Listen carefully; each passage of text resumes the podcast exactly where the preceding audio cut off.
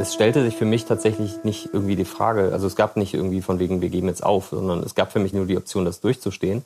Aber ich habe tatsächlich Angst gehabt, meine Kinder nicht aufwachsen zu sehen und, und Doro mit den Kindern alleine zu lassen. Und das, das war für mich im Umkehrschluss eben die Motivation, dass ich das nicht möchte. Ich finde, wir waren immer eher so, der Tod ist keine Option, deswegen machen wir es anders oder du gefälligst. Weil Sterben ist mit Anfang 30 bitte keine Option. Vor allen Dingen nicht, wenn man zwei kleine Kinder hat.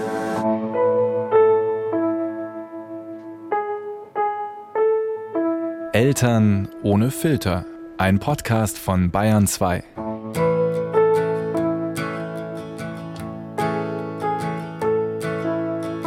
Hallo ihr lieben Eltern mit und ohne Filter. Die Katrin hier.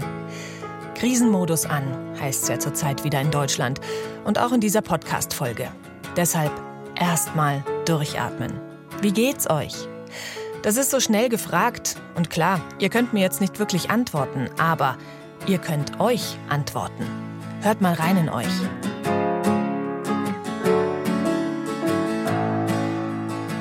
Welche Bedürfnisse regen sich? Bei mir ganz klar Ruhe, Alleinsein, dieses Aufeinanderhocken daheim. So schön wir es miteinander in meiner Familie haben, es ist mir zu viel. Ich freue mich, gerade konzentriert arbeiten zu können und genieße die Stille. Mein Luxus 2021. Diese simple Frage, wie geht's dir? Die hat Doro im Sommer 2019 gecrashed. Da war eigentlich alles geschafft. Ihr Partner Sebastian hat seine sechsmonatige Krebsbehandlung erfolgreich überstanden. Aber Doro war leer, sagt sie. Wie ihre Geschichte geht, das haben mir die beiden erzählt. Lockdown bedingt war ich mit Doro und Sebastian erst nach 21 Uhr verabredet, als alle Kinder im Bett waren. Wir haben uns auf Anhieb gut verstanden, obwohl wir uns nicht sehen konnten.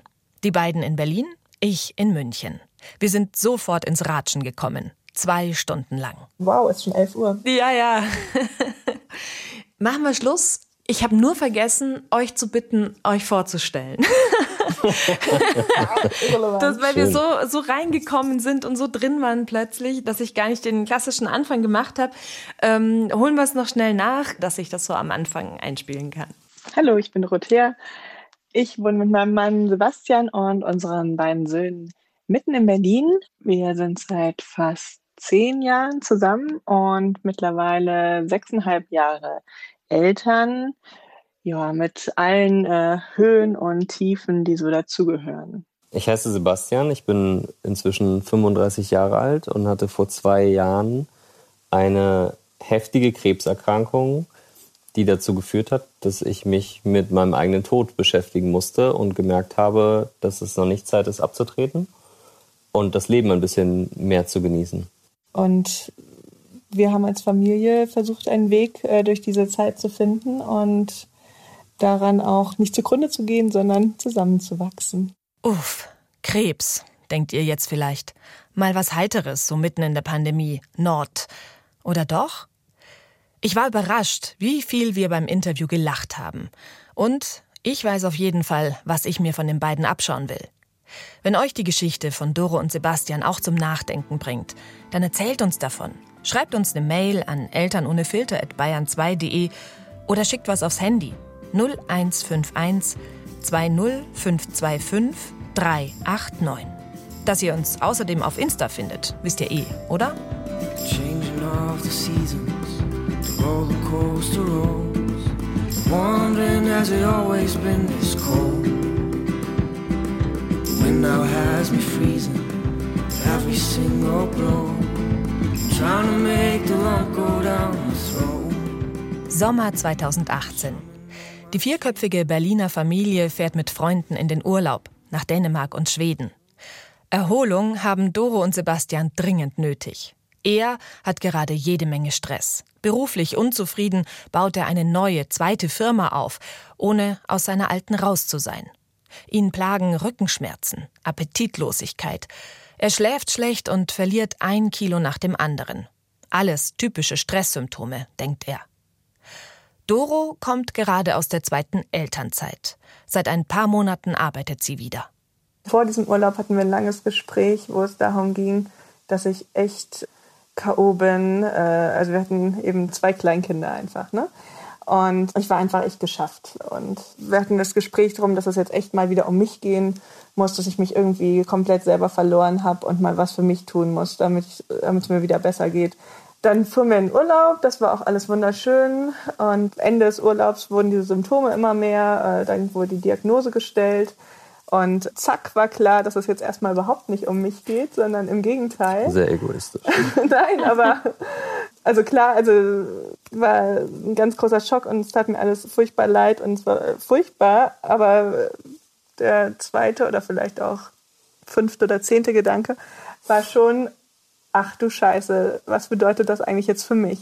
Ja, also es war einfach, meine Kraftreserven waren davor schon irgendwie so gefühlt aufgebraucht und also es hat mich nicht wütend auf ihn gemacht, es hat mich wütend auf die Situation gemacht.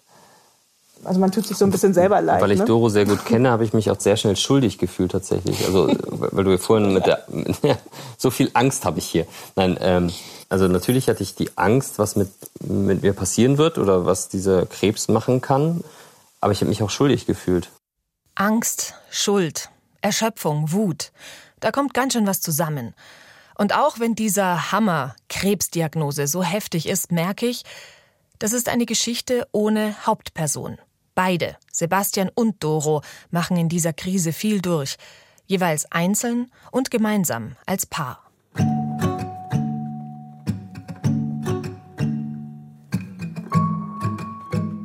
Ich habe die beiden nach Bildern aus der Zeit gefragt. Eindrücke, die sich ihnen wie eine Fotografie ins Hirn gebrannt haben. Erinnerungen an Momente der Krankheitsphase. Doro fängt an. Ihr erstes Kopffoto zeigt Sebastian zu Hause. Da weiß noch niemand, was mit ihm los ist. Doro und die Kinder kommen am Sonntagabend von einem dreitägigen Familienbesuch in Süddeutschland heim. Einen Tag vor der Abfahrt hatte Sebastian Nasenbluten, das sich nicht stoppen ließ, sodass er sogar mit dem Krankenwagen geholt wurde. Schlechte Blutwerte. Er soll mal zum Arzt, hieß es da. Weil es ihm so schlecht geht, bleibt Sebastian also das Wochenende daheim, um sich zu erholen.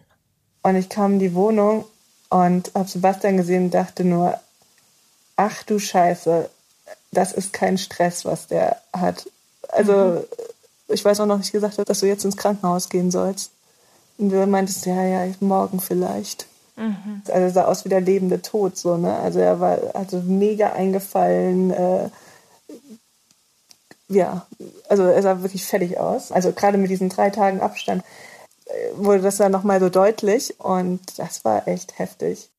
Am nächsten Morgen dann wieder Nasenbluten, wieder mit dem Krankenwagen in die Notaufnahme. Dort sind sie dann acht Stunden und viele Untersuchungen lang. Sebastian wird viele Wochen bleiben.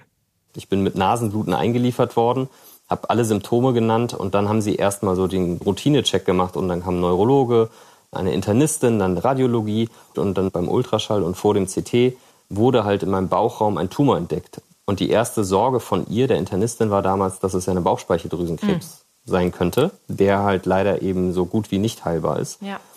Also sie kam rein und also, das war ganz absurd. Sie erzählte uns mehr oder weniger freudestrahlend, dass es Lymphdrüsenkrebs ist. Und es war so, wow, cool, danke. Ja, vor allem, sie, hat, sie hatte vorher irgendwie das Wort Lymphom gesagt, was eben Lymphdrüsenkrebs heißt. In dem Moment hatte ich aber stupide einfach nur, aha, irgendwas mit Lymphen, keine Ahnung, kenne ich mich nicht mit aus. Und während ich ins CT gefahren wurde und Kontrastmittel bekam und so, war Doro dann plötzlich in einem Behandlungsraum, während wir die ganze Zeit vorher im Flur der Notaufnahme waren, hatten wir extra einen eigenen Raum bekommen, weil sie schon sich darauf vorbereitet haben, wohl uns das mitzuteilen und hat natürlich dann auf ihrem Handy Google angeschmissen und geguckt, was Lymphom heißt. Und als ich dann aus dem CT zurückkam und da lag, war sie total aufgelöst und hat mir gesagt, was Lymphom denn bedeutet. Und ich dachte mir so, ja, wir warten jetzt mal ab, als ob ich jetzt Krebs habe. Ungefähr jedes dritte Ding, was man bei Google sucht, ist meistens irgendwie Krebs oder so. Mhm. Und dann kam eben die Ärztin und, und an der Stelle, wie Doro das gerade meinte, war er so positiv und sagte so, Gott sei Dank, es ist Lymphdrüsenkrebs. Und ich war irgendwie so, äh, nee, ich habe jetzt auf gar keinen Fall Krebs. Das, also von mir aus bleibe ich ein paar Tage hier, aber wir werden jetzt nicht Krebs haben und dann müssen wir jetzt nicht durch. Ein Kollege dann auf der Krebsstation sagte mir noch so, nur Hodenkrebs ist einfacher, weil da wird dann im schlimmsten Fall der Hoden entfernt und es wird bestrahlt oder so und vielleicht ein bisschen Chemo. Lymphdrüsenkrebs kriegen wir schon weg. Wir müssen nur noch rausfinden, welche Art es ist. Mhm. Und es war einfach so, wie kann man denn so positiv darüber reden, dass ich gerade an Krebs erkrankt bin oder, oder eben diese Diagnose bekomme? Aber ich glaube, das war tatsächlich auch gewissermaßen ein Grundstein, dass alle Ärzte dass die alle so positiv davon waren. Ach, Lymphdrüsenkrebs, die sind auf dem guten, auf dem A-Flügel, in dem anderen sind die Bauchspeicheldrüsenkrebs. Wie hast du dich gefühlt, Doro, als du da in dem Behandlungsraum warst und gegoogelt hast? Ähm, ja, ich hatte äh, dank meiner Grey's Anatomy Vergangenheit ähm, so, so, eine, so eine dumpfe Vorahnung, was es ist. Ja, äh, krass. Also ich saß ja vor allem alleine, ne? Also, und ja, ja. es dauerte ja auch, bis er dann wiederkam und äh, ich weiß nicht, ich habe glaube ich gar nichts gedacht, ehrlich gesagt. Also ich war irgendwie erschüttert. Mhm. Und dachte, ach so Gott, wie sage ich ihm das denn jetzt? Also ich habe es ich hab's vor allem auch erst gar nicht gesagt. Du hast dann irgendwie so gebohrt, du hast mir so angesehen, dass ich irgendwie... Du sahst halt aus wie ein Trauerklos. Man, man sah, dass irgendwas passiert ist quasi. Also ich wurde in Bett reingefahren. Dora hat mir das mit dem Lymphom erklärt. Gefühlt zehn Sekunden später kam die Ärztin und hat es bestätigt, dass das wirklich so ist. Und ich weiß noch, dass es sich wirklich anfühlt, als würde ich durch das Bett auf dem Boden, also wie in so einem schlechten Film, ne, mhm. so tief in den Boden versinken. Ja. Man verliert sein eigenes Körpergewicht. Mhm. Ganz komisches Gefühl. Und ich weiß, dass ich dann angefangen habe zu weinen und, und Doro direkt bei mir war und wir uns irgendwie festgehalten haben oder so. Und das war irgendwie so. Und gefühlt zehn Sekunden später danach musstest du los, weil du nämlich eigentlich die Kinder aus der Kita holen ich musstest. Ich wollte gerade sagen, ich bin total schnell in diesem Funktionieren-Modus.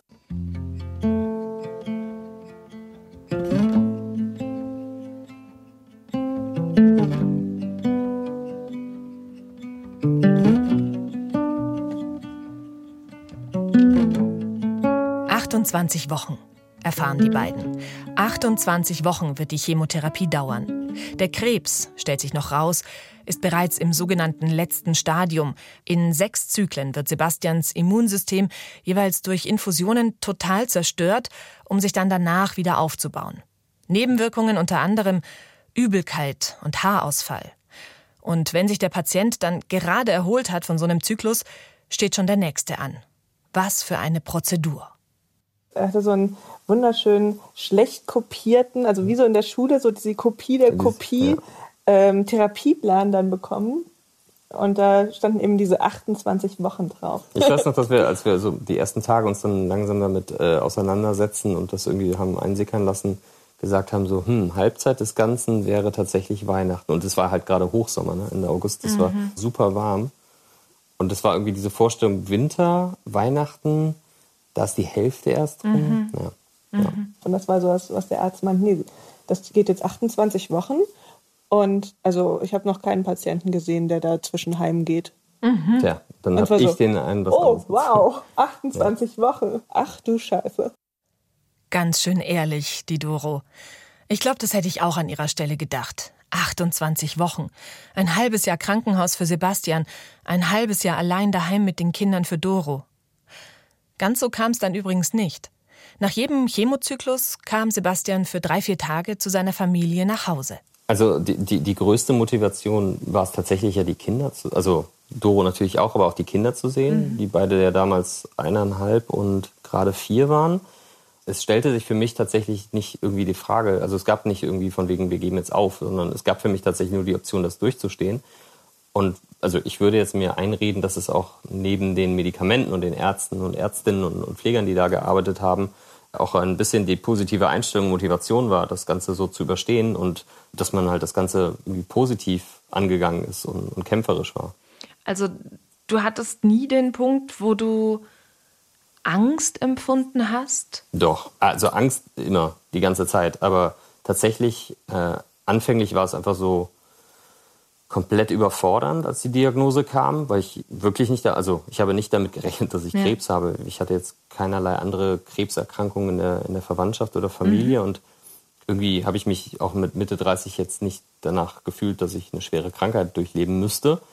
Das hat einen komplett ausgenockt, neben den Symptomen, die ich ja dann hatte, weswegen es mir eh schlecht ging, wo ich im Krankenhaus war.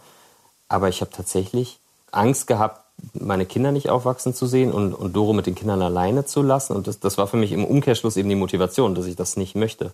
Von dieser Angst lässt Sebastian kaum was durchblicken. Im Herbst ist er in der Talksendung Nachtcafé beim SWR Fernsehen zu Gast und erzählt seine Geschichte. Das Interview schaue ich mir zur Vorbereitung an. Und ich verstehe Doros Eindruck von Sebastians Auftritt. Und sie war dann manchmal so, das hätte man ein bisschen anders ausdrücken. Ja, ich habe geschimpft, wenn du heimkamst. Ja, ne? Genau, ich habe die Kritik danach. Ich guckte das dann an und dachte dann so, wow, er, er, spielte das irgendwie so derart runter. Ich glaube, es war dir unangenehm im Zuge der anderen dramatischen mhm, Geschichten. Mhm. Aber es war irgendwie so, ja, es war ja von Anfang an klar, dass es gut ausgeht. Und ich dachte so, wow, das ist überhaupt nicht wahr. Es war wochenlang, äh, haben die Ärzte ich keine... Ich traue mich gar nichts mehr zu sagen gerade. Nein, aber wochenlang haben die Ärzte irgendwie keine Diagnose, ja. also was heißt keine Diagnose, keine Prognose, ähm, ob du das überlebst, irgendwie von sich gegeben. Und du warst irgendwie so, ja, ach, ja, mein, hat schon gepasst. Es gab halt ein Happy End. Ich habe auch was Hartes durchlebt, aber hey, ich sitze hier und ich bin wieder gesund.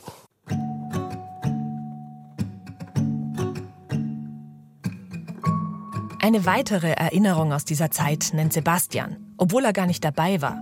Diesmal ist es nämlich kein Kopffoto, sondern ein echtes Bild. Es hängt eingerahmt in ihrer Wohnung.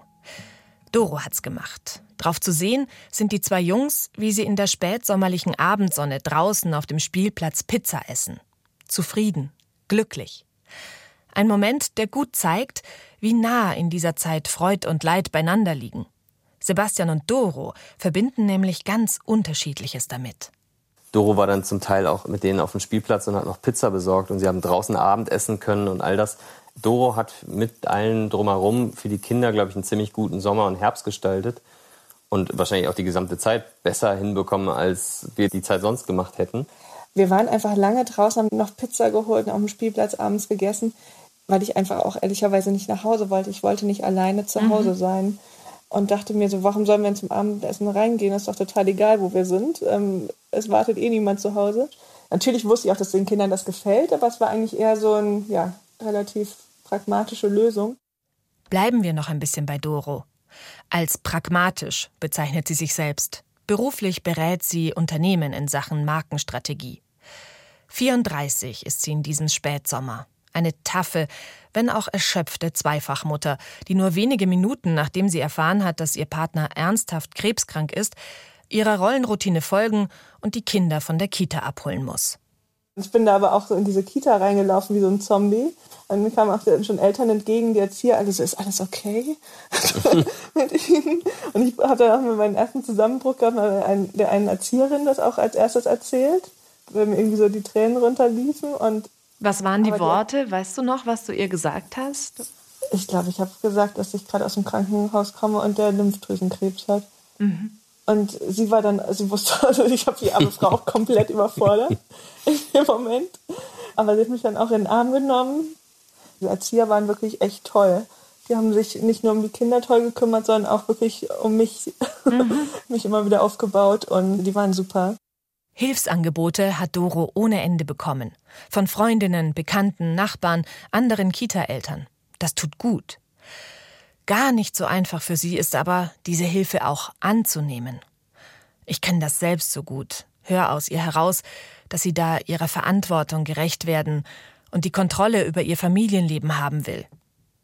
Ein Grund, warum sie und Sebastian anfangs niemandem aus der Verwandtschaft von der Krebsdiagnose erzählen. Sie wollen erst mal für sich selbst planen und sich zurechtfinden, bevor andere da reinfunken. Aber Doro merkt, sie kommt an ihre Grenzen. Und dann verletzt sie sich auch noch den Fuß. Mit einem vierfachen Bänderriss geht plötzlich im wahrsten Sinne des Wortes gar nichts mehr.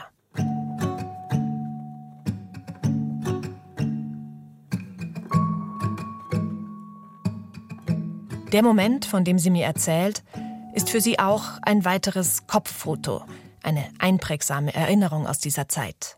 An meinem tiefsten Punkt sehe ich mich hier wirklich nach wie vor, wie ich den Kindern in der Wohnung hinterher gerobbt bin, um sie anzuziehen, weil ich einfach nicht laufen konnte. Mhm. Und mit meinem lila-gelb-grünen Fuß im wahrsten Sinne des Wortes äh, am Boden war mich so über den Fußboden gezogen habe, um, äh, also du kennst das mit kleinen Kindern, die natürlich auch wegrennen, wenn sie umgezogen werden sollen. Und ich so dachte, ey, was für eine Scheiße ist das hier eigentlich alles? Und tatsächlich ist dann auch eine gute Freundin von mir eine Woche erstmal einfach spontan eingezogen und meinte, äh, wie willst du das machen? Du kannst es einfach nicht machen, du musst es jetzt annehmen. Hm. Ja, das hat sehr geholfen. Familie war auch immer wieder zu Besuch. Ich muss ganz ehrlich sagen, das war super hilfreich, das war total toll. Aber ich hatte auch irgendwann so ein Bedürfnis danach, einfach alleine zu sein. Das war ganz schwierig für mich. dass man eben auch immer Leute um sich herum hatte, die dann sehr netterweise geholfen haben. Also es war so eine Mischung aus Dankbarkeit und naja, und wann soll ich das alles äh, verarbeiten, oder? Ja, definitiv. Ich hatte ehrlicherweise auch das Bedürfnis, den Kindern eher noch mehr Mama zu sein als weniger. Ne? Das ja. ist, kam mir auch noch dazu, dieser eigene Anspruch, dass man denkt, okay, Papa fällt schon weg. Für euch ist es doch auch krass. Ich kann euch doch jetzt nicht nach der Kita auch noch wegorganisieren. Deswegen, das wollte ich gar nicht annehmen, so viel Fremdbetreuung oder ähnliches. Ach, Doro, I feel you. Im größten Stress, in der absoluten Ausnahmesituation den eigenen Anspruch nochmal hochschrauben. Und klar, den Kindern die beste Mama sein zu wollen. Eine, die den Papa gleich noch mit ersetzt.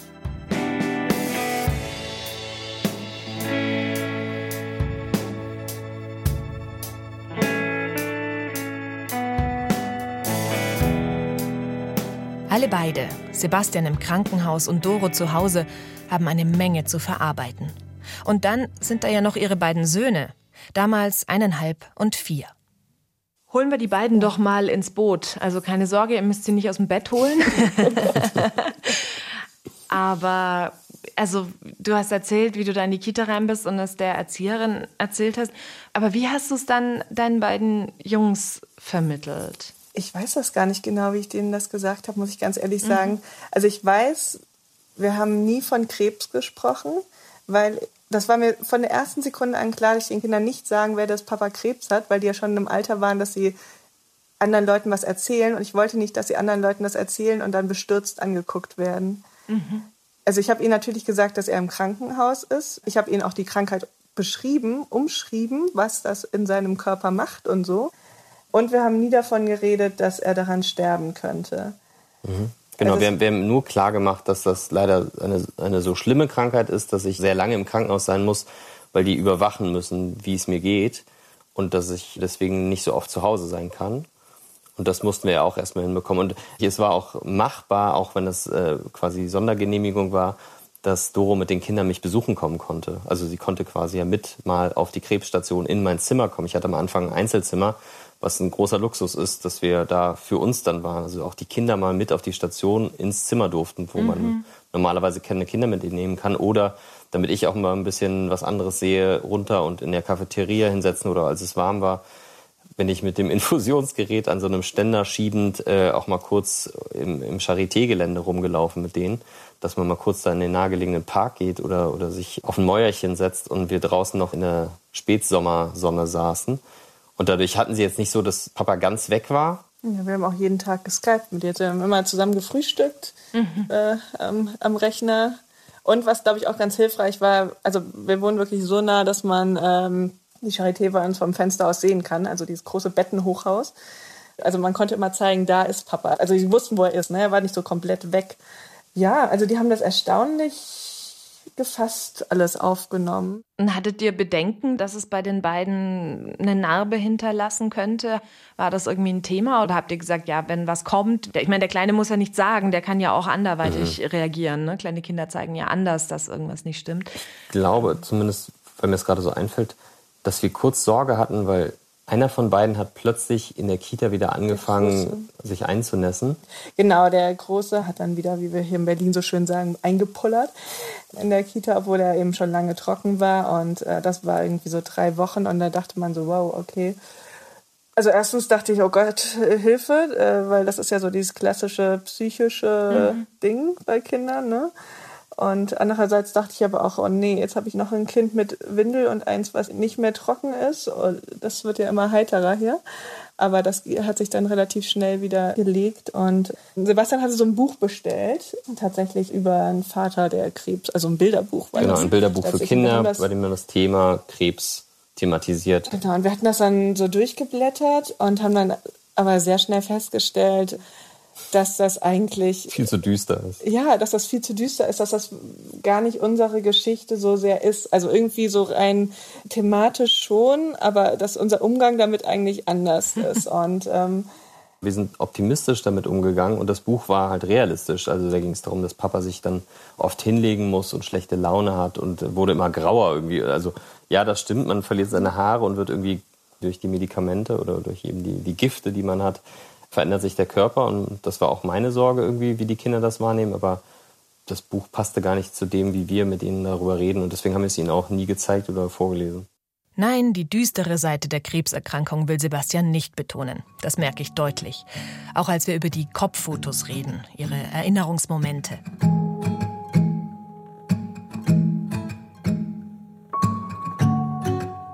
Doro nennt mir drei Bilder. Wie sie ihn als lebendigen Tod zu Hause vorfindet, einen Tag vor der Diagnose. Wie sie hinter den Kindern auf dem Boden herrobbt, verzweifelt und machtlos mit dem verletzten Fuß. Und dann noch ein weiteres, das zwar auch schöne Erinnerungen festhält, aber eben nur auch. Das kommt später noch. Aber Sebastian steigert sich fast schon rein. Auf ihre Erinnerungen muss er immer mit einem schönen Bild kontern. Die beiden kabbeln sich sogar ein bisschen. Kommen jetzt po positive. Ah. ich bin für die positiven Sachen. Ja, ich bin wieder der, der alles positiv darstellt. Ne? Gameboy spielen. Wir haben zwei alte Gameboys und so ein, ich glaube, es heißt Gamelink-Kabel, sodass man gegeneinander Tetris spielen kann auf den Gameboys. Super alt, kennen die meisten nicht mehr, aus den 80ern und 90ern dieses Ding. Und dann haben wir tatsächlich, wenn sie zu Besuch war, irgendwie eine halbe Stunde Tetris gegeneinander gespielt. Ich möchte als, als Foto ein Bild der beiden Gameboys mit dem Kabel.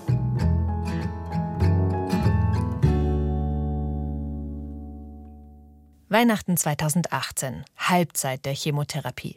Sebastian hofft und bangt, dass seine Werte gut genug sind, um mit seiner Familie feiern zu können. Man wusste, die Blutwerte steigen, aber sind sie heute denn besser und gut genug? Also wir mussten einen bestimmten Wert überreichen, also mhm. vor allem ähm, die weißen Blutkörperchen, also das Immunsystem musste wieder halbwegs stabil sein und über einem Wert sein. Also sie haben mir schon am 18. gesagt, ja, das wird schon passen und dann sind sie aber langsam, also zu langsam gestiegen, sodass sie dann sagt, no, mal gucken. Aber das kriegen wir schon hin, weil wir wollen sie Weihnachten gar nicht hier haben. Und sie haben zumindest auch gesagt, weil es sollte theoretisch zwischen Weihnachten und Silvester wieder weitergehen mit dem nächsten Zyklus, dass sie diesen nochmal verschieben. Und bei mir sah es ganz gut aus, dass es auch okay wäre, ein paar Tage später zu starten. Ich glaube, ich bin dann am 2. Januar erst wieder. Also ich Wobei durfte. mir das auch kein gutes Gefühl gegeben hat. Ich dachte die ganze Zeit so, Nee, also können wir uns jetzt bitte an den ja. Therapieplan halten? Ich, ich fand's okay. Nee, also dadurch, dass das, ähm, es war noch nicht weg, der Tumor, ne? Und wir hatten alle so ein bisschen gehofft, dadurch, dass das so gut angeschlagen hat. Also ich hatte insgesamt drei. Die ersten beiden waren sehr schnell weg und der, der große im genau, Bauchraum, der ging irgendwie dass das nicht vielleicht so nach dem vierten Zyklus oder sowas, der dann weg ist, dass man noch so ein paar Chemozyklen quasi oben drauf haut, die dann nochmal so für Sicherheit sorgen. Aber der ist erst mit dem letzten Zyklus dann mhm. verschwunden. Und er war dann quasi auch noch da, als du Weihnachten hier warst. Und mhm. ich hatte irgendwie nicht so ein tolles Gefühl damit, dass das dann erst später Ich hatte ein tolles Gefühl damit. Nein, also ich fand es sehr schön tatsächlich. Da war ich zehn Tage oder so insgesamt zu Hause. Und das war tatsächlich ein ziemlich tolles Weihnachten. Also ich hatte gar keine Haare. Ich glaube, ich habe kurz vorher sogar meine Augenbrauen. Also ich sah wirklich aus wie ein hässlicher Nacktmull. Ich hatte nicht mal mehr Augenbrauen. Ich habe zum Glück eine Brille, sodass man dann wenigstens halbwegs mit dem Schatten die Augen. Also es sah wirklich schlimm aus. Ja. Ganz, ganz, alle haben gesagt, ach geht doch, aber die haben alle gelogen in der Zeit. Ich bin denen nicht Tatsächlich ging es lange, ohne Haare und ohne Bart. Das war ja sowieso auch so lustig, weil wir hatten immer diesen Running Gag in unserer Beziehung, wie Sebastian wohl ohne Bart aussieht, weil ich ihn noch nie ohne Bart gesehen habe. Und da da, dann ja. kam die Chemo. Da gehen Wünsche in Erfüllung. äh, ohne Haare und ohne Bart, ähm, alles noch wunderbar, aber ohne Augenbrauen und Wimpern ist echt noch mal eine andere Nummer. Mhm. Habe ich jetzt übrigens alle wieder. Sehe wieder gut aus. Also mhm. halbwegs erträglich. ja. Nicht nur an Weihnachten. Sebastian hat seine Familie in den 28 Wochen Chemotherapie regelmäßig gesehen.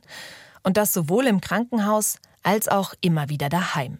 Diese zwei, drei Tage, die ich dann zum Teil zu Hause sein konnte, die habe ich genossen. Die waren verwirrend, aber wirklich toll, dass ich zu Hause war. Das erste Mal zu Hause zu sein, war, als wäre ich in ein, ein Museum unseres Wohnzimmers kommen. Es sah alles exakt gleich aus, aber es fühlte sich komplett komisch an, einfach wieder in diesem Raum zu sein. Und ich weiß noch, wie, wie komisch, ich glaube, Doro hat mich auch angestarrt, wie ich mich aufs Sofa gesetzt habe und dachte, wow, das fühlt sich an wie das Sofa, an dem wir früher oft saßen. Also es fühlte sich alles so komisch an. Es waren halt viereinhalb Wochen, die ich nicht in diesem Raum war. Wie war das, als er da saß, Doro? Naja, für uns war das ehrlicherweise auch immer komisch, wenn Sebastian nach Hause kam, weil wir uns ja immer wochenlang wirklich auch wieder eingespielt hatten. Und ich muss auch ganz ehrlich sagen, manches funktioniert ja auch besser, wenn man mit den Kindern alleine ist. Ne? Ja.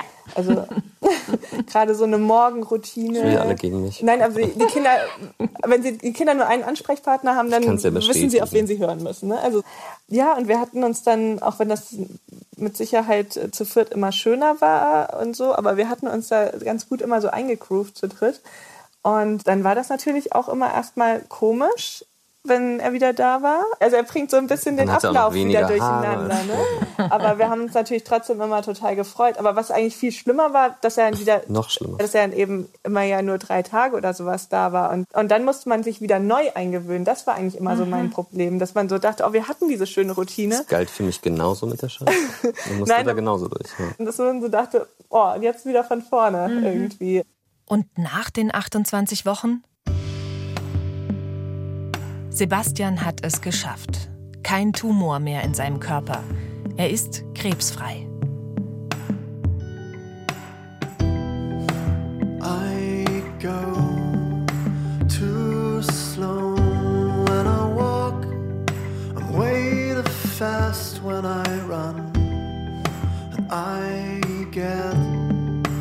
So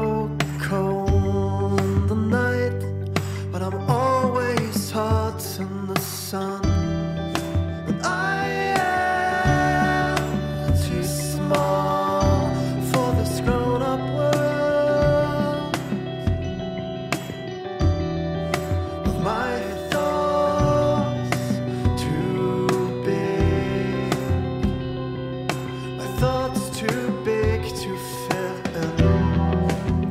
Also ich genieße wirklich jegliche Zeit, die ich mit der Familie verbringen kann. Und das, das muss ich mir selber auch mal wieder vor Augen führen, wenn die Kinder morgens viel zu früh wach werden und rumschreien oder mal streiten und ich wieder laut werde, weil ich irgendwie nicht mehr gehört werde und wir hier die Diskussion haben, wie wir das richtig machen wollen mit den Kindern. Aber gleichzeitig wirklich, ja, ich genieße es. Also ich, ich muss mich oft daran erinnern, wo ich vor zwei Jahren quasi lag oder, oder wie das damals war. Ähm, weil man das schnell vergisst, was einerseits schön ist, dass man solche Sachen mal kurz ausblendet oder nicht mehr so durchgehend vor Augen führt, aber gleichzeitig hilft es mir oft, mich daran zu erinnern und, und das Leben mehr zu genießen, was mhm.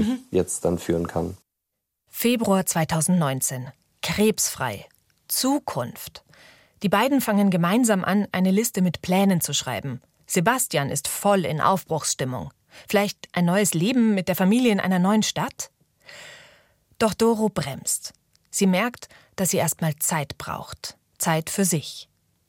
Nee, also wir hatten durchaus Startschwierigkeiten in der ersten Zeit. Also man muss sich einerseits aneinander gewöhnen, andererseits hatten wir eben wirklich auch konträre Bedürfnisse. Also er war dieses halbe Jahr da mehr oder weniger alleine in seinem Zimmer und wollte Zeit mit der Familie verbringen und oh, hatte dieses Bedürfnis einfach danach, was ich total verstehen kann, auch total nachvollziehen kann aus seiner Sicht. Aber ich wollte einfach ja, also ich hatte einfach das Bedürfnis, was für mich zu tun. Und was hast du denn für dich gemacht, Doro? Ja, ich musste erstmal so ein bisschen auf den Trichter kommen, was mir gut tut und habe wirklich überlegt, was habe ich denn früher gerne getan.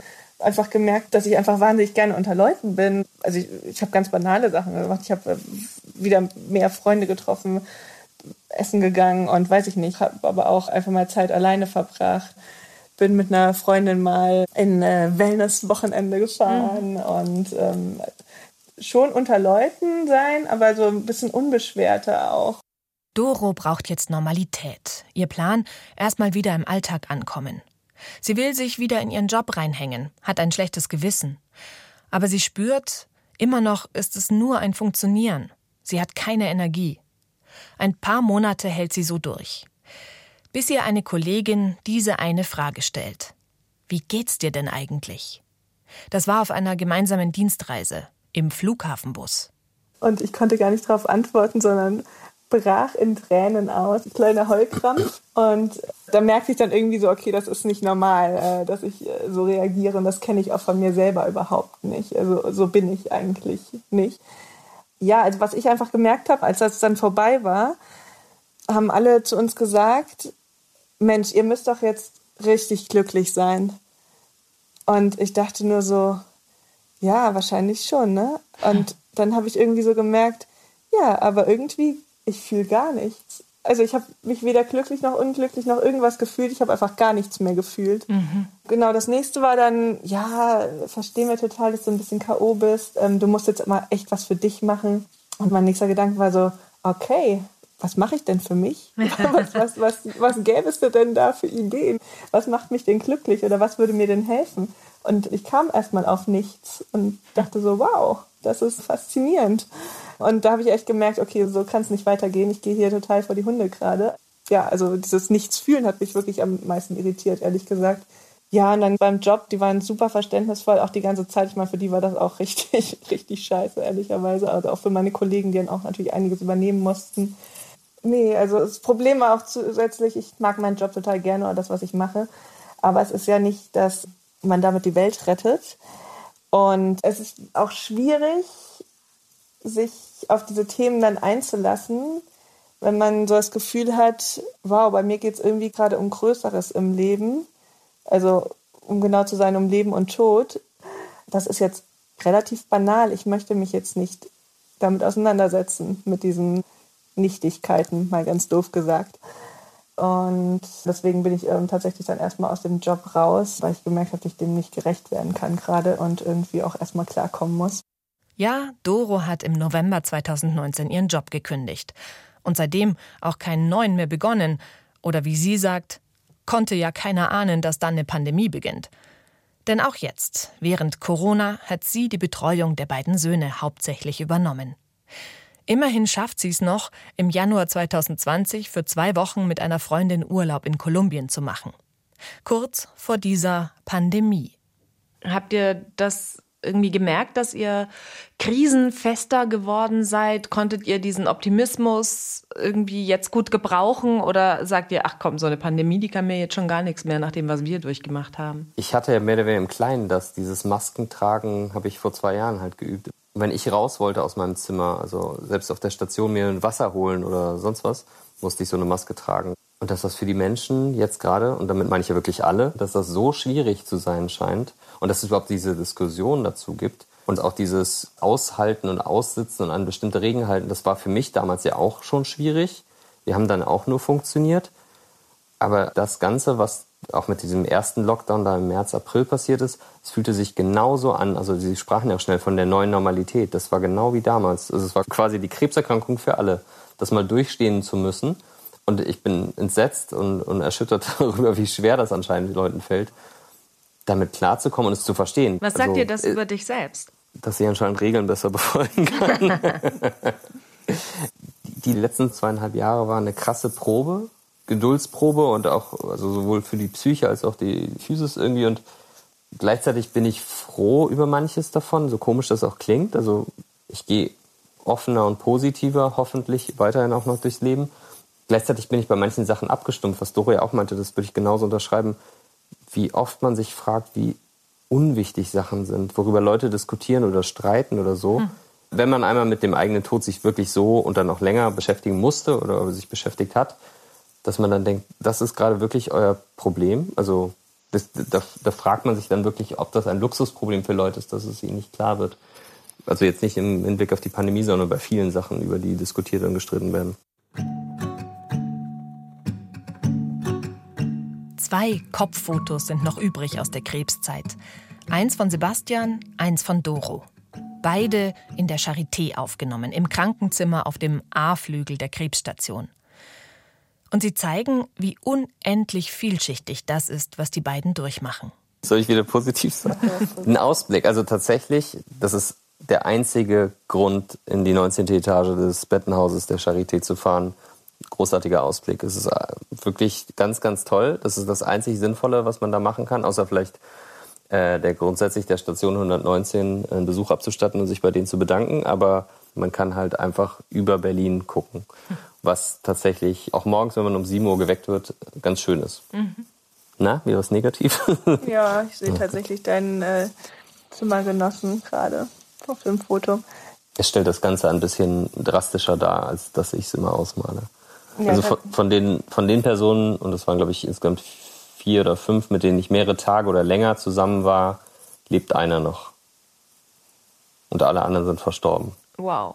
Von dem auch mittlerweile, der, mit dem wir sehr viele Wochen auf dem Zimmer verbracht hat, mit dem wir uns ja doch sehr, sehr angefreundet hatten. Und ähm, so lustig das alles war in dem Krankenhaus, äh, wurde dann doch dadurch immer wieder klar, dass halt doch, ja, ähm, auch anders ausgehen kann. Ne? Mhm. Und das macht dann irgendwie dann doch dankbarer. Boah, das sitzt. Als die beiden mir das erzählen, muss ich dann doch schlucken. Es zeigt halt einfach, dass es nicht immer so gut geht wie bei Sebastian. Kennt ihr ja vielleicht aus eurem Bekanntenkreis. And I found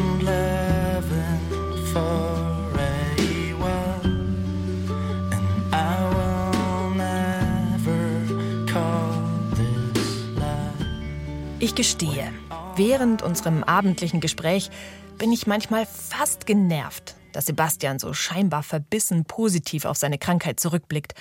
Und ich merke, wie ich anfange innerlich so zu nicken, wenn Doro dann von den schlimmen Seiten erzählt. Aber ehrlich gesagt, nachdem ich mich jetzt länger damit beschäftigt habe, bin ich froh. Denn es zeigt mir und euch ja vielleicht auch, dass es in Gefühlsdingen einfach nicht die eine Wahrheit gibt. Und dass wir mit unseren Gedanken auch steuern können, wie wir uns fühlen. Sebastian leugnet ja nichts, schaut nicht weg, macht sich nichts vor. Wir reden darüber. Ich glaube wirklich, und das ist vielleicht dann naiv, aber dadurch, dass ich so für meine Verhältnisse übertrieben positiv an das Ganze herangegangen bin, habe ich das durchgehend, ich will ja nicht sagen durch eine rosarote Brille, ich bin ja halbwegs realistisch geblieben und habe ja auch gemerkt, welche Nebenwirkungen es hat, aber blöd gesagt, ich war überrascht, dass ich vieles davon ertragen oder vertragen habe. Und ein Großteil der Zeit ging es mir, so bescheuert das klingt, ging es mir gut. Mhm. Also mir ist in der Zeit der Krebs äh, bekämpft und geheilt worden und wahrscheinlich vieles andere irgendwie bekämpft und geheilt worden, weil ich mhm. glaube, dass ich tatsächlich, also das, das klingt so schlimm, als wäre das so eine, so eine Marienerscheinung oder sowas, aber ich habe in dem Moment ja nochmal irgendwie vor Augen geführt bekommen, was mir wichtig ist und wichtig sein sollte. Und ich habe wirklich viele positive Erinnerungen daran. Mir, mir ging es auch gar nicht darum, dass ich dir das nicht glaube, dass es diese schönen Momente ging, sondern nur, warum es dir so wahnsinnig wichtig war, die eben dagegen zu setzen. Also da musste ich gerade etwas aufhorchen, weil das so okay, viel ich, Energie ich glaube, plötzlich äh, bekommen hat von dir. ja, wir sind ja immer sehr energetisch. Denn, ähm, ich glaube einfach, dass das zum Teil die Hoffnung war und dass das Suchen und, und, und dann auch Finden von positiven Sachen mir Hoffnung gegeben hat und mich auch immer wieder motiviert hat. Also tatsächlich eben zu sagen, dieses bekloppte Bild, was ich jetzt eben so angeworben habe, als wäre es ein Hotel, aber diese Aussicht zu sagen, weil morgens wach werden und man nach einer schlechten Nacht, weil einem die Chemo durchgelaufen ist oder keine Ahnung, man wird halt viel zu früh geweckt, weil das Licht einfach angeschaltet wird und der Zimmernachbar hat geschnarcht oder so, dann blickt man halt raus aus der 19. Etage und sieht, wie Berlin erwacht. Und das war was Positives. Also, das klingt so bescheuert, aber das, das war was Positives, was einen motiviert hat, aufzustehen und weiterzumachen. Und diese kleinen Sachen haben einen weiter motiviert. Und das Bild der, der Kinder, wie sie glücklich Pizza essen oder so, hat mich motiviert. Also, es gibt so viele Kleinigkeiten, die einen immer wieder motivieren und Hoffnung gegeben haben. Und ich glaube, deswegen betone ich das ja so, weil ich glaube, dass man tatsächlich sich selber viel motivieren muss in dieser Zeit und sollte. Ja, also mein letztes Bild mit ähm, dem leider äh, verstorbenen äh, Zimmergenossen ist tatsächlich auch ein positives Bild. Ne? Also das war ein äh, super Typ und das war einfach sehr lustig mit dem. Wir hatten äh, äh, wirklich auch viel Spaß. Ähm, und deswegen, also es sollte auch eigentlich ein positives Bild sein, wollte ich mal sagen. Das war wirklich ganz schön. Also wir haben äh, irgendwie auch tolle Leute kennengelernt in der Zeit. Ne? Jetzt kennt ihr die Geschichte von Doro und Sebastian oder die vielen kleinen Geschichten, die zusammengenommen dann eine große ergeben. Eine von Leben und Tod, von Erschöpfung und Angst, vom Durchhalten und Funktionieren und vom festen Willen nicht aufzugeben und nach den Dingen zu suchen, die helfen. Ich habe gelernt, dass einfach jeder anders mit Erlebnissen, Gefühlen, ja mit seiner oder ihrer Wahrheit umgeht. Und dass das nicht nur okay ist, sondern dass ich mir im besten Fall davon ja vielleicht sogar was abschauen kann. Und noch was. Schimpft mich naiv. Aber so eine Krebserkrankung ist einfach nochmal eine andere Nummer, als dass einem die Krankenhausvorabendserien so vorgaukeln. Es gibt ein davor, wo man erstmal drauf kommen muss, was überhaupt los ist.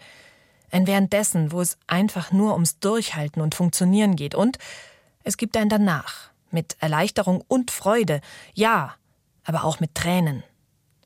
Ich mag's, wie die beiden zueinander stehen, wie sie Verständnis füreinander aufbringen, auch wenn sie sich mal nach völlig verschiedenen Dingen sehnen.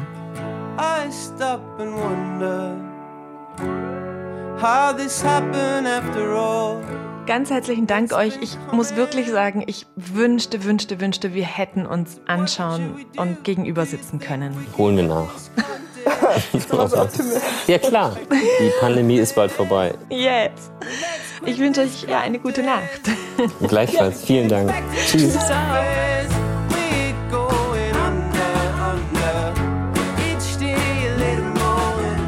Und ihr so? Wie geht's euch mit dem, was die beiden erzählen? Habt ihr auch schon mal harte Zeiten durchgemacht? Schickt uns eine Sprachnachricht auf 0151 205 25389 oder schreibt eine Mail an elternohnefilter@bayern2.de. Eltern ohne Filter ist ein Podcast von Bayern 2. Im Tonstudio mit mir ganz optimistisch produziert hat Bernd Schreiner und Antonia Arnold hat sich durch die vielen Seiten meines Manuskripts gelesen. Dieser Podcast geht jetzt in eine kurze Pause, aber am 12. Februar sind wir dann wieder für euch da. Schaut doch derweil mal bei Instagram vorbei. Danke euch fürs Zuhören. Alles Gute, eure Katrin.